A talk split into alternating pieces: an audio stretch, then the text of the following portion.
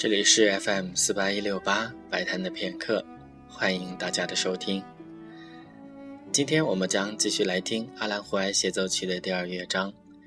这个乐章可能是这部协奏曲里最为著名的部分，应该也能算是最美的吉他音乐之一。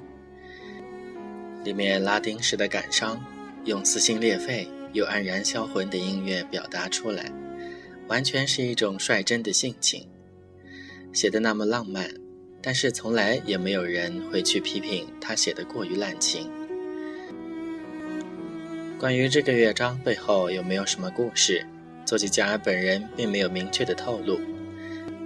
有种广为流传的说法是，他描写的是一九三七年四月纳粹德国对西班牙格尔尼卡轰炸的惨案。